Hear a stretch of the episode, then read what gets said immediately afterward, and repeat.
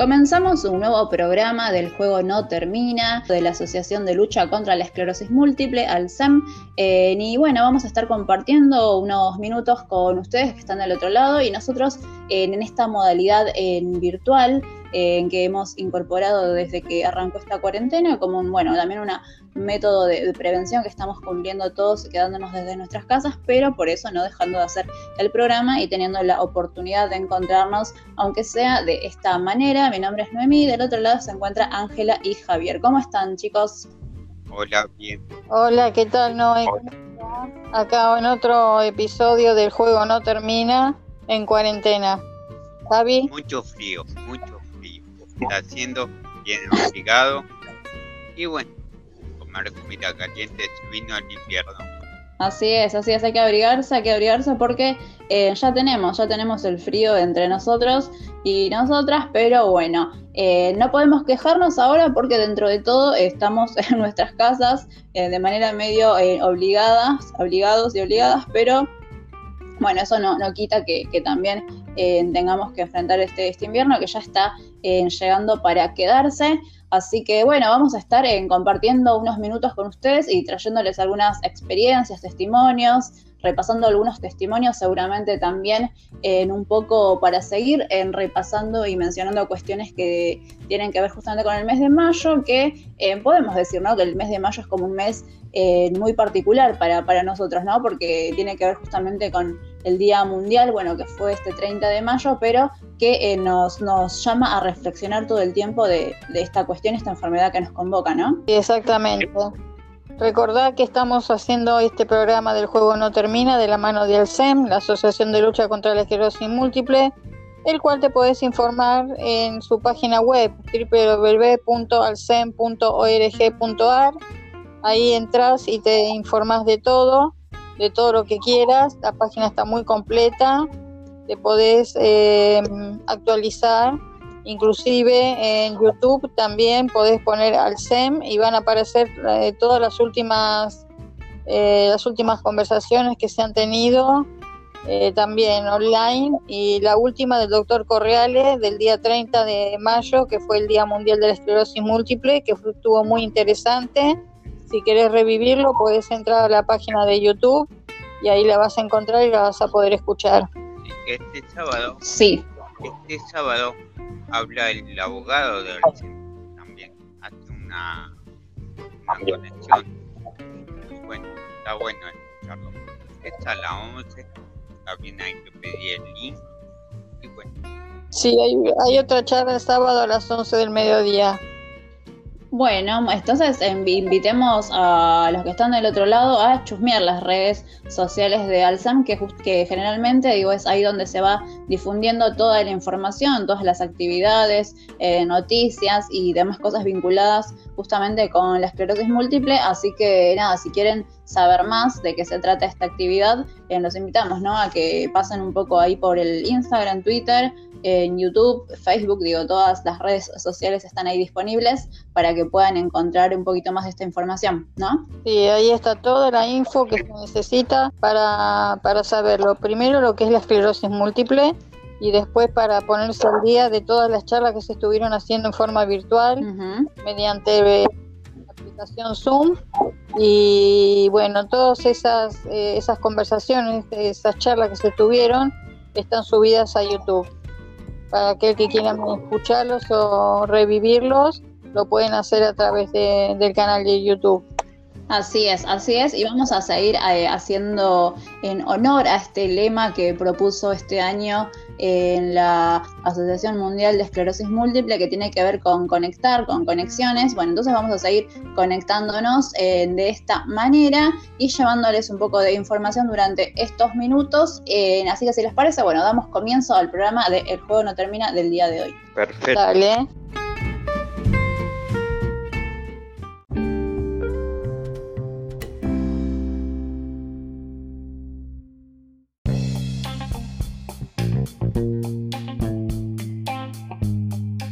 Un poco de información para compartirles en este programa del día de hoy, que tiene que ver justamente con Alcem, con la Asociación de Lucha contra la Esclerosis Múltiple, porque va a estar brindando un asesoramiento virtual, eh, porque seguramente muchos y muchas tengan algunas inquietudes respecto a cuestiones con la medicación eh, o algún trámite vinculado también al CUT o alguna cuestión relacionada con eso, así que les informamos que va a estar teniendo lugar en una actividad de manera virtual para sacarse algunas de esas dudas, ¿no, chicos? Sí, el, sábado a las 10 de la mañana por la plataforma Zoom. Ahí está, ahí está. Bueno, va, eh, va a estar eh, interesante poder participar de eso si es que estás teniendo alguno de esos problemas, tanto con la entrega de medicación o algunas dudas vinculadas a tu espacio de trabajo. Eh, nada, sabe que va a estar esa posibilidad. Si querés participar, podés escribir en social.alcem.gmail.com y bueno, de esa manera te vas a enterar cómo estar participando y tener acceso al link justamente para poder ser parte de esta conversación virtual de asesoramiento justamente eh, que va a estar teniendo lugar este sábado por la mañana a las 11 horas. Así que bueno, ahí en una buena iniciativa de Alcem que, que, está haciendo justamente, porque seguramente que nada, esto surgen algunas inquietudes y muchas veces no sabes dónde recurrir, en dónde encontrar una respuesta. Bueno, en este caso, a través de esta manera virtual, con este asesoramiento a distancia, bueno, vas a poder sacar, sacarte alguna de esas dudas. Así que bueno, estate atento a las redes sociales y bueno, te repetimos el mail. Si querés eh, participar, tenés que escribir a También quiero recordarles la página del Alcem es www.alcem.org.ar Ahí vas a tener más, eh, más información o toda la información que necesites para el paso a paso que está dando el SEM estos últimos días. Los talleres está bueno. ¿eh? yo hice origami, me salió uno, el segundo no, pero bueno, y te entretiene bastante. Estuvo bueno, yo no entré al, al de origami, pero sí entré. Entré al último del doctor que la charla estuvo excelente. Estuve una hora escuchándolo y la verdad que habló magníficamente, como lo hace siempre, bien clarito. Eh, la verdad que el doctor Correal es una eminencia en esclerosis múltiple, es, de, es del FLENI y bueno, nada, yo lo estuve escuchando y la verdad que las explicaciones, como siempre, fueron muy específicas y muy claras para la gente que no sabe de qué se trata. Ahí está. Exactamente, claro la explicación. Bueno, entonces invitamos a aquellos que no pudieron sumarse de la actividad del 30 de mayo a que revisan las redes sociales que seguramente va a estar disponible esa, esa charla ahí para, bueno, saber y interiorizarse un poco más de lo que es la esclerosis múltiple, ¿no? Porque muchas veces eh, se desconoce y justamente el propósito también de este Día Mundial que ya eh, sucedió hace unas semanas tiene que ver justamente con visibilizar y dar cuenta de lo que se trata. Eh, bueno, si les parece, paramos y ya nos metemos de lleno con la entrevista que vamos a tener en el día de hoy.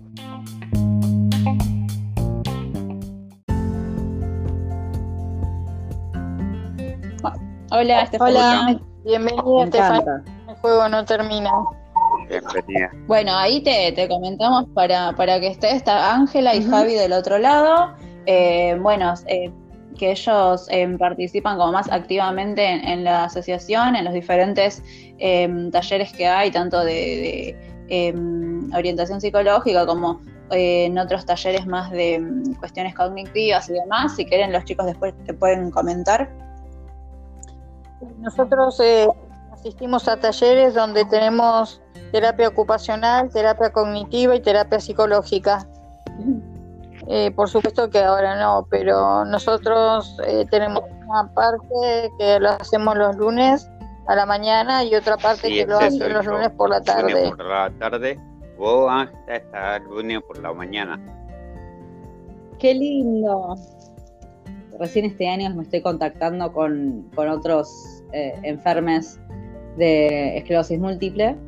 Em, que la verdad que hay una comunidad re linda, pero yo nunca me sentí muy parte por las características que tuvo el desarrollo de mi enfermedad.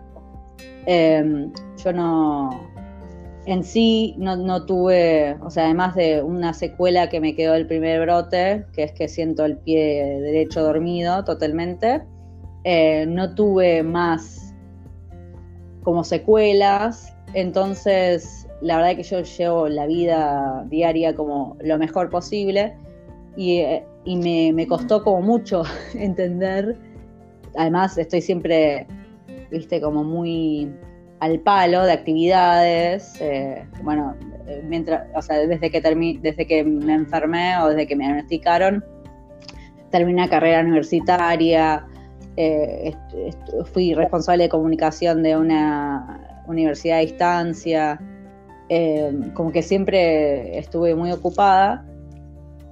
Claro, y entonces me, me costaba un montón como ubicarme en el lugar de, de, ser enferma, que es lo que soy. Porque bueno, estoy en tratamiento hace dos años con el natiluzumab, em, que implica, como ustedes bien saben, una infusión mensual, eh, que yo me acerque a la clínica, que en, términos absolutos para mí es mucho más eh, llevadero que las inyecciones por las cuales he pasado eh, o mismo, bueno, la pastilla también, que era todos los días, por la cual también pasé. Em, claro. Pero bueno, es como novedoso esto para mí de estar em, abriéndome y contando mi experiencia, que me parece que es valiosa, porque tengo como muchas, o sea, tengo como el, don de, de, la palabra, de alguna manera, también es lo que, es lo que estudié y es lo, lo que más me gusta hacer en la vida. Em, también hay muchos, muchos enfermes, sobre todo mujeres, porque viste que esto es una enfermedad que eh, sobre todo afecta, tiene prevalencia entre las mujeres, em, que han tomado la vía más literaria o artística para comunicar lo que, lo que les pasa con la enfermedad. Em, en este momento yo estoy escribiendo un libro sobre la enfermedad, em, porque me parece que está muy invisibilizado em, la vida de las personas con enfermedades crónicas y la vida de las personas con enfermedades autoinmunes, neurológicas, que la esclerosis múltiple es una, pero es la única.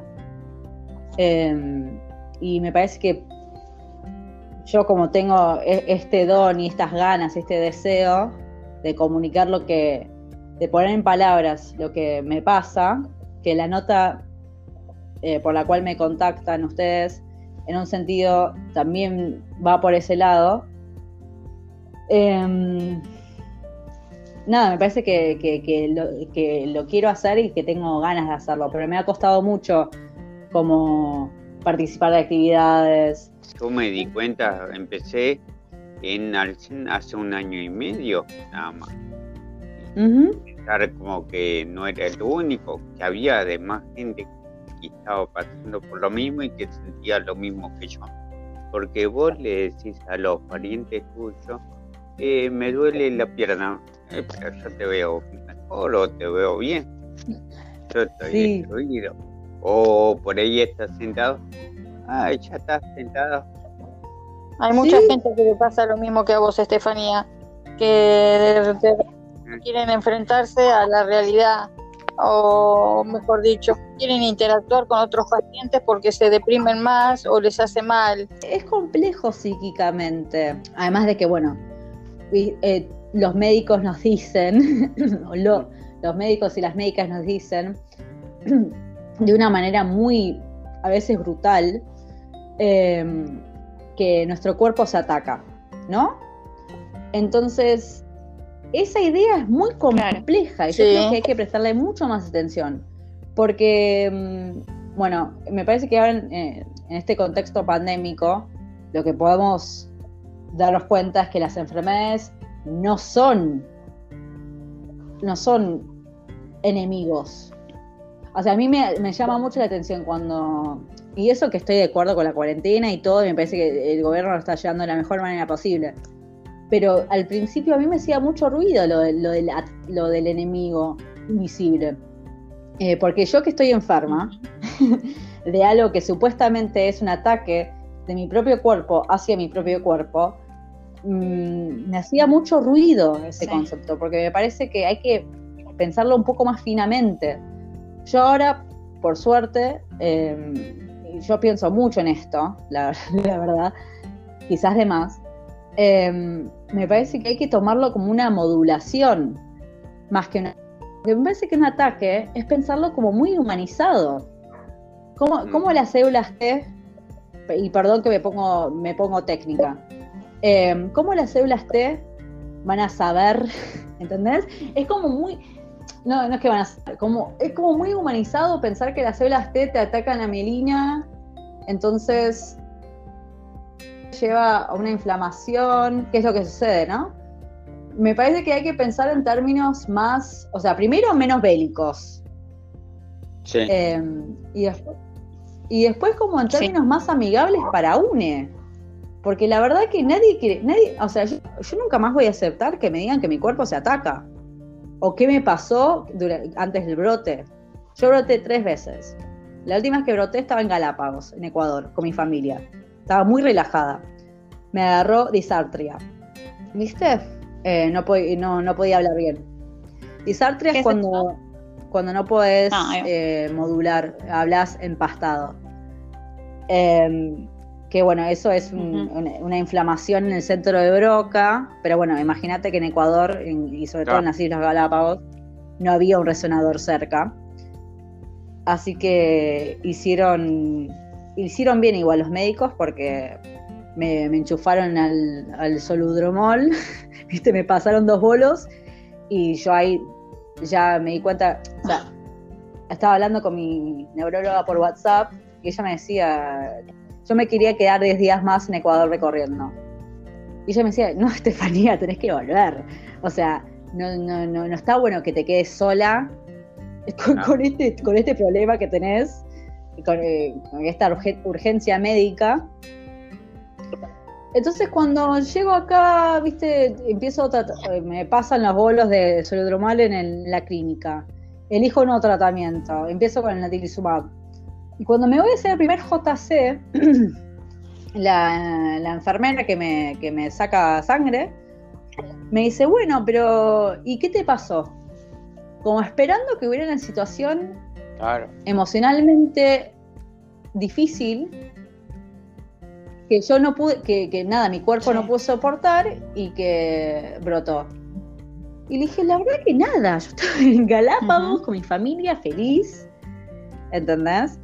Eh, pero la autoinmune está muy ligado con lo emocional. Entonces yo llegué súper angustiada a Emma diciendo que no puedo resolver mis emociones, que ha sido también el gran problema de mi vida. Yo voy a terapia desde los 17, no es que voy a terapia por la esclerosis múltiple.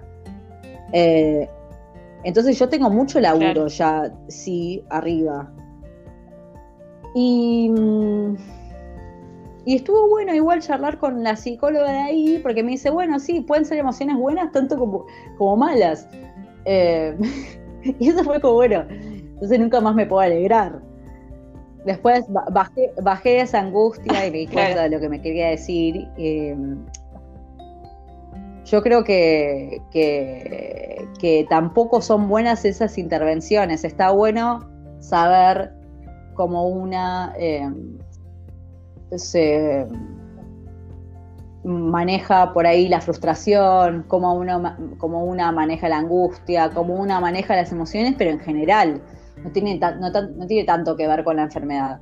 Que la enfermedad sea autoinmune, eh, bueno, sí, eso solamente quiere decir que la ciencia médica no sabe qué nos pasa. O sea, porque que el sistema autoinmune se, ataque, se ataque, o sea, se module o lo que fuere, eh, es, una, es una anomalía médica. Entonces quedamos nosotros con tratamientos crónicos de por vida, súper complejos. Sí. Y bueno, es, la que, es en la que estamos. Eh, y, me hago cargo, pero me hago cargo sabiendo todo esto. no, no, no, no me quedé con la explicación de tu cuerpo se ataca, porque no, no, me parece que sea conducente a nada. Yo tardé mucho tiempo en, en, dar toda esta vuelta de la enfermedad. Obviamente que si me preguntabas a los 25 recién diagnosticada, no te iba a poder decir esto. Lo que hice a los 25 fue hacer como que esto no existe, meter toda mi enfermedad en una cajita, que es la cajita del Revif, la, el aparato, no sé si algunos Sí, aplicador, sí, yo me aplico. ¿Te acordás? Ah, ¿te, ¿te aplicás ahora? Es eh, para mí el aparatito del terror. Que te saluda y te dice cuánto te falta para el próximo. Me, ponía muy nerviosa, eh, sobre todo porque ¿viste? Es, una, es, una medicación tan vieja que el, la pseudogripe a mí no me la cuentan, ¿viste? Yo la pasé. Y la verdad que en ese sentido es como, bueno, un poco el remedio es peor que la enfermedad, porque yo tenía, ni siquiera tenía esclerosis múltiple, tenía síndrome disminizante em, alto, eh, o sea, con alto riesgo de, conversión en esclerosis múltiple. Viste que hay como etapas. Y mm, del Revif, ya. No, no lo soporté más en un momento, porque posta para mí era devastador psíquicamente, porque me veía las ronchas y me sentía más enferma todavía. Yo soy una persona muy, muy pálida. Entonces, eh, se, me, se, me, notan las ronchas eh, siempre. Y yo la verdad que no la pasaba bien. Y bueno, tuvimos que cambiar de, medicación porque yo no, estaba respondiendo bien emocionalmente. Pasé el acetato de gratimirir, eh, que fue mejor, porque no, es esa, no es esa maquinita del terror, básicamente. Y, ahí y ahí broté de vuelta. Y bueno, ahí pasé el fingolimod. Estuve un año con fingolimod y broté de vuelta. O sea, la enfermedad fue muy agresiva conmigo. Yo tengo lesiones desde los 15. Pasa que, bueno, no, no, no sabíamos porque la gente no, te hace una resonancia magnética sin síntomas. O sea, la, la, primera vez que broté saltó porque me hice una tomografía. Yo venía con 48 horas de síntoma, de que me vieron una guardia y que me dijeran, che, quizás es estrés. Sí. Seguir con síntomas y volver al día siguiente y que por suerte me agarró una médica divina que me dijo, a mí me da un poco de cosa que vos tengas este síntoma siendo tan joven ¿por qué no te vas a hacer una tomografía? Y así saltó y quedé internada por primera vez, que no entendía nada, me daba miedo todo, me hice una punción lumbar a las 2 de la mañana, eh, todo horrible, ¿viste? Sí, em, y además aparecía, ¿viste? En los, ¿cómo se llama? Los eh, las, epicrisis. Eh, sospecha de esclerosis múltiple. Y yo no tenía, no tenía idea que era esclerosis múltiple. O sea, eh, es un momento re límite para un paciente, re límite. Por suerte estaba acompañada con mi familia, con mi novio del momento, o sea, estaba contenida. Ah. Pero la realidad es que no, no, no, a ver, el mundo no está hecho para les enfermes, de cualquier cosa, y mucho menos para los enfermes crónicos o crónicas. Eh, entonces, qué sé yo, hay que pensar el mundo nuevo cuando salgamos de la pandemia y me parece que hay que pensar un montón de cosas del mundo nuevo. Es verdad. Yo cuando fui eh, y no entendía porque me dijeron el médico, bueno, como vos, me decía uno, me dijo estrés y fui a otro y me dijo no, esto es, me dieron corticoides y después cuando después de hacerme una serie de estudios, que veo la función lumbar, todo, me dijeron, mm. no, tenés esclerosis pero no le entendía qué era, de qué se trataba, y él sí me dijo lo que vos decís, tu cuerpo se ataca. Yo no quería saber nada, yo estaba en familia, me dice, ¿crees que llame a tu? No, déjala ahí del otro lado de la puerta. No quería. Y pasaron año y medio hasta que fui al SEM.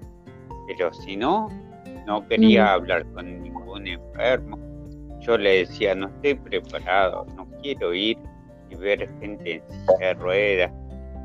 Y después, claro, después de un año y medio me separo y, el médico me mira, vas a tener que ir a un psicólogo y vas a tener que ir a Claro. interactuar con gente porque si no, sentado solo en tu casa, no vas a hacer nada.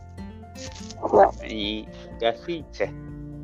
Pero sí, me sirvió en ese momento esa explicación simple, porque yo no sabía que era la esclerosis múltiple. Después cuando me dijo esa explicación simple, en ese momento me sirvió. Está bien, viste, como para... Pero yo le digo, soy alguien de que trabajo para mí, voy, subo, ya no podés manejar, mi hijo, vas a tener. Y sí, yo tengo problemas de equilibrio.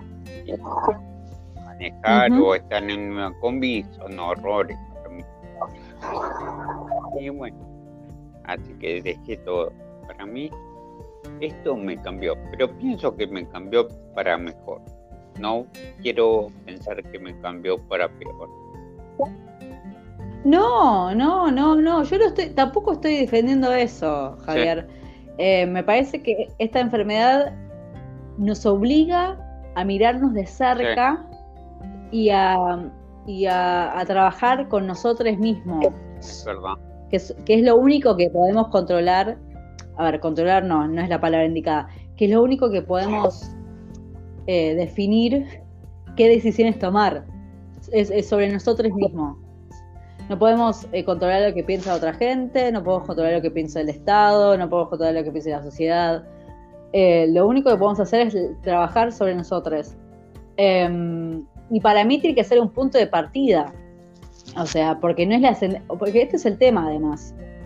No hay cura y tampoco hay sentencia de muerte. No. Porque no te morís de No, es verdad. No, no. Entonces, ¿qué opciones te deja el, el- el- el abordaje tradicional? Por eso a mí me parece muy importante el laburo que se hace de las- de- desde las de asociaciones. Eh, me parece muy importante. Entiendo por qué mi neuróloga está metida con eso, me parece clave. Eh, por eso, bueno, acepté también esta invitación porque me interesa hablar de esto, no es que no me interesa. Bueno. El tema es, bueno, ver eh, dónde una es más útil, se podría decir, o dónde una se, se siente más eh, cómoda. Y que no, no va a ser lo mismo para todos los pacientes, que además, o sea, la enfermedad de mil caras es real. A cada uno le pasan cosas distintas. Así es, así es. Que te estamos escuchando atentamente toda tu palabra y que estamos llegando al final de la nota.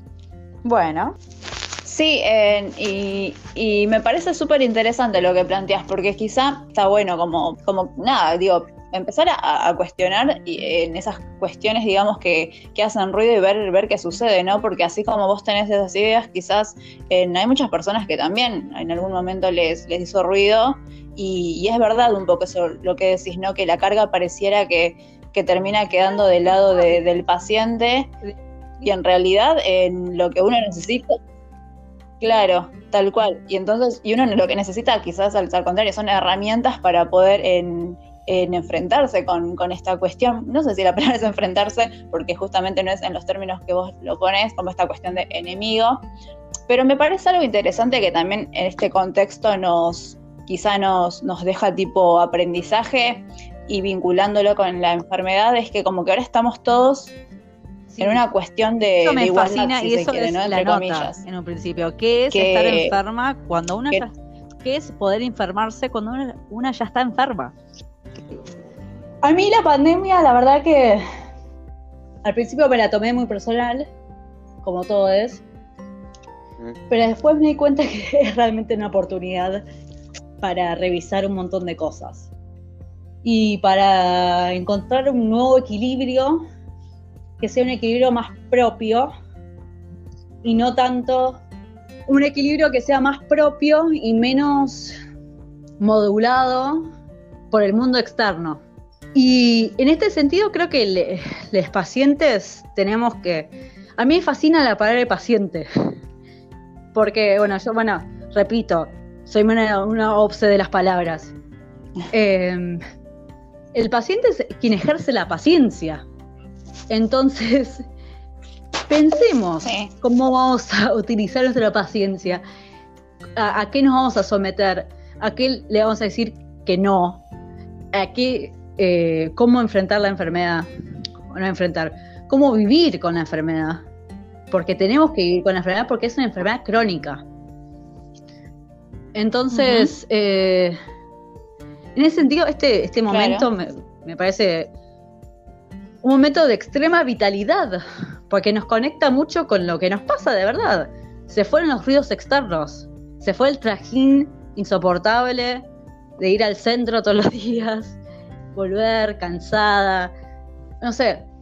eh, hay mucha gente que sufre de fatiga, eso justo, bueno, yo no tengo muchos síntomas, no comparto tantos síntomas con mis compañeros pacientes, o sea, yo no sufro de fatiga, no tengo, bueno, ni visibilidad, eh, ni visión borrosa, no tengo eh, problemas de equilibrio. Es como que, por eso es como que yo soy, a veces me siento medio oveja negra. Pero la realidad es que yo, soy- eh, yo soy tan paciente como cualquier otro, porque estoy sometiendo a un tratamiento, no, no me estoy sometiendo, estoy eligiendo pasar por un tratamiento que es muy heavy. Sí, eso. Y no, no sos toda negra, ¿eh? porque yo soy profesora de danzas y sigo dando clases. Ay, me encanta. Sí, y tampoco tengo problemas de equilibrio, tampoco tengo fatiga, tampoco tengo ninguno de los síntomas que vos mencionaste. Problemas para vivir. Viste que los síntomas son interminables cuando empezás Sí. a mirarlos. Sí, los síntomas son interminables, pero yo lo único que experimento es quemazón y ardor en los pies eh, Mm. durante la noche sobre todo, no ni siquiera durante el día. Así que, pero los demás síntomas yo me, me, me uno al de la oveja negra. Y está bien, porque tampoco hay una, tampoco hay una manera de ser paciente perfecto. Sí, Y, o sea, justamente estamos trat- tratando todos de hacer lo mejor posible. Con esta enfermedad a cuesta y nadie es perfecto, ni, ni- nadie es la víctima perfecta, nadie es el paciente perfecto, o sea, todo es, eh, es coyuntural y tiene que ver además en momentos de la vida. A mí me parece un poco con lo que, lo que pasa con esta enfermedad es como es crónica, el tema de los cuidados, que me parece esencial, y, me, parece que se está poniendo súper de relieve ahora, eh, están un poco enfocados hacia personas más grandes. O, viste, Mm, o sea, obviamente existe la esclerosis múltiple pediátrica, de- bueno, en, en niñez, Mm. Pero, o sea, bueno, e- es, muy difícil, tiene que ser específico. Cada paciente se encuentra con su, con su médico o su médica y arma un plan específico. Eh, por eso es, por eso también es interesante la campaña mundial, ¿no? Como Mm. que sí, que el año pasado los síntomas invisibles, este año las conexiones. Me parece que da cuenta de una heteroge- heterogeneidad de pacientes que es, es bien interesante. Ahora, que hay prevalencia entre mujeres jóvenes, hay prevalencia entre mujeres jóvenes. Y eso a mí me llama mucho la atención. No, y, eh, entiendo que también los planteos van eh, por, por ese lado, ¿no? De tratar de encontrarle respuestas a algo que quizá em, no, no tiene tantas respuestas, ¿no? Y así como está la esclerosis múltiple, Sí, hay un montón de enfermedades que también, como mencionabas vos, ¿no? Em, tienen como estas características medias an- autoinmunes que, que uno quizá, el ser Ujú. humano, necesita respuestas, ¿no? Para, para vivir y quedarse tranquilo. Y en ese sentido, quizá por eso em, existen muchas, muchos grupos, muchas asociaciones que justamente son personas que, que comparten una misma situación y, y también digo, en, en- en el compartir, en el vincularte, digo, creo que ahí también surge una respuesta que si bien no está explícita, em, hace un poco a a esta tranquilidad o certeza que a veces necesitamos las personas para, para poder vivir, pero nada, me parece que, que está bueno lo, lo, que te planteas, eh, que también es una forma de, de transitar la enfermedad, ¿no? Con, con inquietudes, mm. que me parece que, que, es una forma también activa sí. la, la, que vos con tomás agencia. respecto a eh, esto. Yo lo que, que, agencia es un término sociológico que básicamente quiere decir nada, la potestad que tiene UNE sobre sus acciones. Eh, algo que me dijo mi terapeuta, mi analista, ni bien empecé con el diagnóstico, fue algo que eh, fue muy, a mí me, me significó un montón, que nada es de una vez y para siempre. Está bien, tenemos este diagnóstico, ok. Eh, no sabemos cómo va a transitar, no sabemos si algún día van a encontrar una cura, yo creo que no, porque creo que lo están encarando mal al asunto. Eh, nada es tan dramático y trágico y, y, para siempre como a veces nos resulta. Y yo creo que poder convivir con esa incertidumbre sí. me parece que es una manera más humana de vivir. Porque realmente no sabemos nunca qué va a pasar. Eso es verdad. Uh -huh.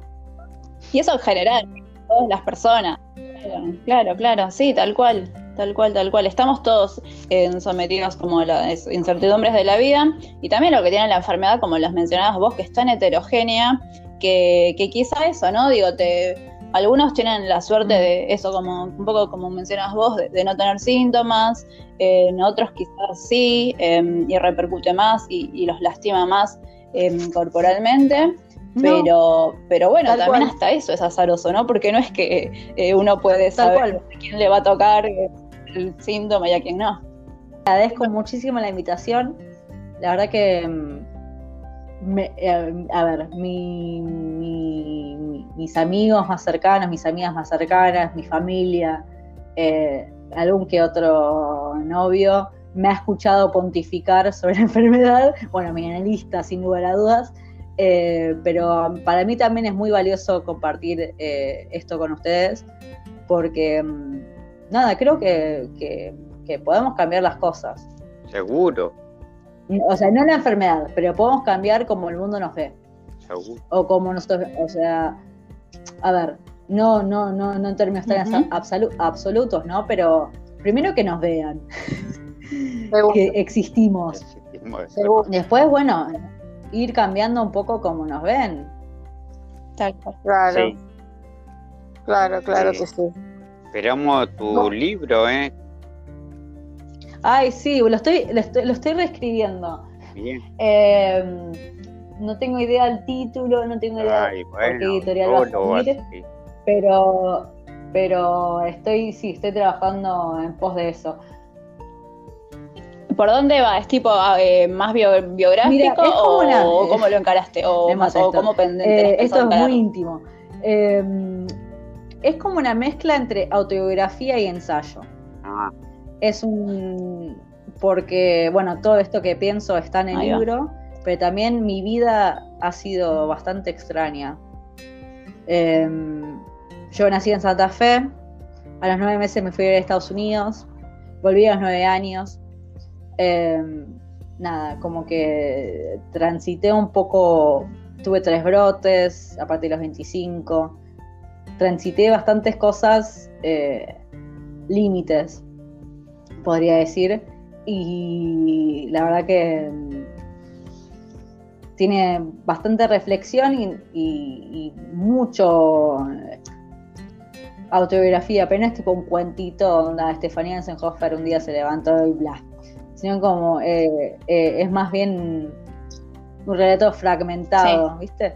En realidad, y como lo, me lo han dicho en algún, alguna en alguna consultoría que he hecho, una clínica, más esa es la palabra, que es re loco que la palabra clínica se use para eso, eh, de escritura, en realidad es una novela familiar. Bien. Porque para mí también eh, las las enfermedades autoinmunes o todas Ahí las va. enfermedades en algún... A ver, justamente como no hay, no se sabe bien cuál es el disparador de esta enfermedad, se dice que es, que es ambiental, ¿no? eh, porque no es genético.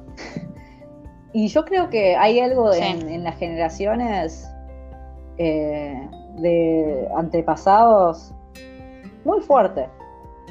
Entonces, nada, un poco es la historia también de mi familia, que, que también, o sea, si yo, mi mamá es, eh, mi mamá es yankee, porque la mamá de ella era de aquí, entonces es como toda una, una historia de, de- de nómades, de alguna manera.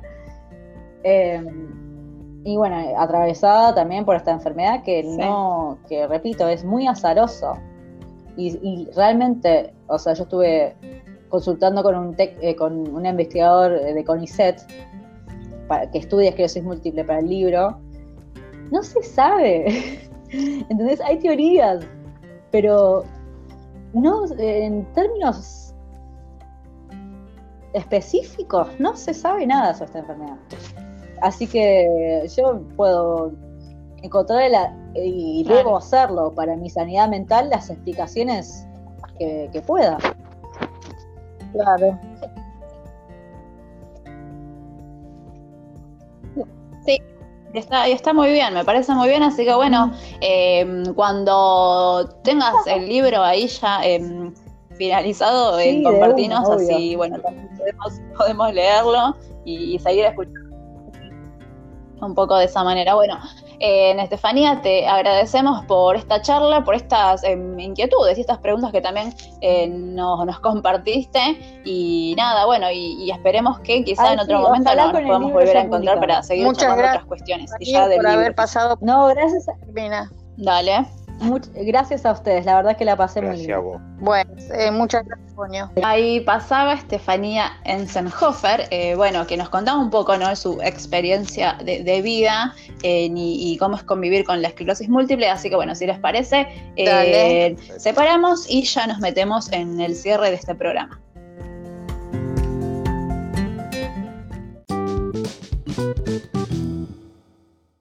Como te contábamos también eh, en el programa del día de hoy tenemos la oportunidad de contar con el testimonio del médico neurólogo del Hospital Durán, en Javier Rip, con quien ya hemos charlado en otro momento, pero bueno, también eh, lo convocamos a, a sumarse a este programa un poco también para que nos cuente en algunas reflexiones, ¿no? En respecto a este Día Mundial que ocurrió el 30 de mayo y también para charlar un poco en cómo vienen en trabajando, ¿no? Lo- los neurólogos en este contexto actual. Así que bueno, si les parece, escuchamos un poco algunos Escuchemos. de los testimonios que nos traía el médico Javier Rip. Hola a todos, gracias por la invitación. Mi nombre es Javier Rib, yo soy médico neurólogo, estoy en el Hospital Durán en el consultorio de neuroinmunología y también en clínicas privadas, en la clínica Zavala y en la clínica Metista Belgrano. Como ustedes saben, el 30 de mayo se celebró el Día Mundial de la Esclerosis Múltiple. Durante todo mayo se hacen distintas actividades. El lema de este año es Conectados, este, tomando importancia de lo que es el contacto social, las conexiones sociales, las redes sociales en la vida de las personas. En estos tiempos que nos toca vivir, en tiempos de distanciamiento social, eso no tiene que ser olvidado, ¿sí? tiene que ser todavía buscar la manera, las formas, gracias a la tecnología, de poder estar conectados y de poder este, tener una red de contención social. La red de contención social, el contacto social, es parte, es uno de los pilares del estilo de vida saludable, como siempre lo hablamos en distintas charlas, que eh, sirven para los pacientes, para todas las personas y para las personas con esclerosis múltiple también. Mantener una dieta saludable, el ejercicio físico, eh, dejar de fumar, no moderar la ingesta de alcohol, el manejo del estrés y el mejorar el sueño junto con el contacto social es lo que eh, llamamos la medicina del estilo de vida, que es un complemento útil este, para el tratamiento de la esclerosis múltiple. Eh, como un lema también que dijimos, que bueno, ya sabemos que la cuarentena es para cuidar la salud de todos, pero el cuidado de la salud no se toma cuarentena, o sea, tenemos que tener en cuenta todos, digamos que eh, tenemos que seguir cuidando nuestra salud, manteniendo o procurando un estilo de vida saludable y realizando los controles necesarios. Obviamente no debemos bajar la guardia y mantener el distanciamiento social, más aún las personas que toman algún medicamento eh, inmunosupresor tienen que este, maximizar las medidas de distanciamiento, pero eso no quiere decir que estén desconectados de su cuidado de la salud, ¿sí? tienen que estar en conexión con, con su médico a través de mensajes, de mail, de WhatsApp o pedir ayuda a las asociaciones de pacientes, en tal caso, este, para que los puedan contactar con su médico eh, y hacer todas las consultas necesarias, probablemente en forma no presencial. Pero si tienen algún síntoma, que el médico jerarquice y les pide, por ejemplo, que concurran a una guardia o que concurran a su consultorio porque los tienen que revisar, eh, no tengan miedo, digamos. Si el médico les pide eso es porque sabe que el riesgo-beneficio este, es, es mayor el beneficio de verlos y eventualmente, bueno, darle alguna medicación distinta o requiere internación. Por último, les quería decir que bueno, que esta situación extraña que estamos viviendo eh, nos angustia obviamente a todos, nos da mucha incertidumbre, pero hay que cultivar la paciencia y la esperanza. Esto obviamente en algún momento va a terminar, pero por lo menos sí, en las áreas más afectadas, como la capital y provincia de Buenos Aires, todo el invierno vamos a estar en una situación similar muy probablemente. Por eso no hay que tener miedo, sí precaución, respetar las indicaciones de distanciamiento social, revisar nuestro estilo de vida, a ver en qué podemos cambiar, usar la imaginación, por ejemplo, ver qué tipo de actividad física podemos hacer en el lugar donde nos toque estar y eh, no olvidarse de consultar a su médico en caso de tener algún síntoma o alguna duda importante. Vuelvo a agradecer la convocatoria, espero que todo siga muy bien y bueno, nos estamos viendo. Saludos. Ahí pasaba Javier Rip, médico neurólogo del Hospital Durán, que un poco nos, nos traía, ¿no? Ahí en algunas reflexiones en, relacionadas con la esclerosis múltiple y también algunas cuestiones médicas y que hacen también al quehacer médico en este contexto. Así que bueno, le agradecemos mucho su participación en el día de hoy. Eh, si le parece, ya vamos cerrando y vamos llegando al final del juego No Termina.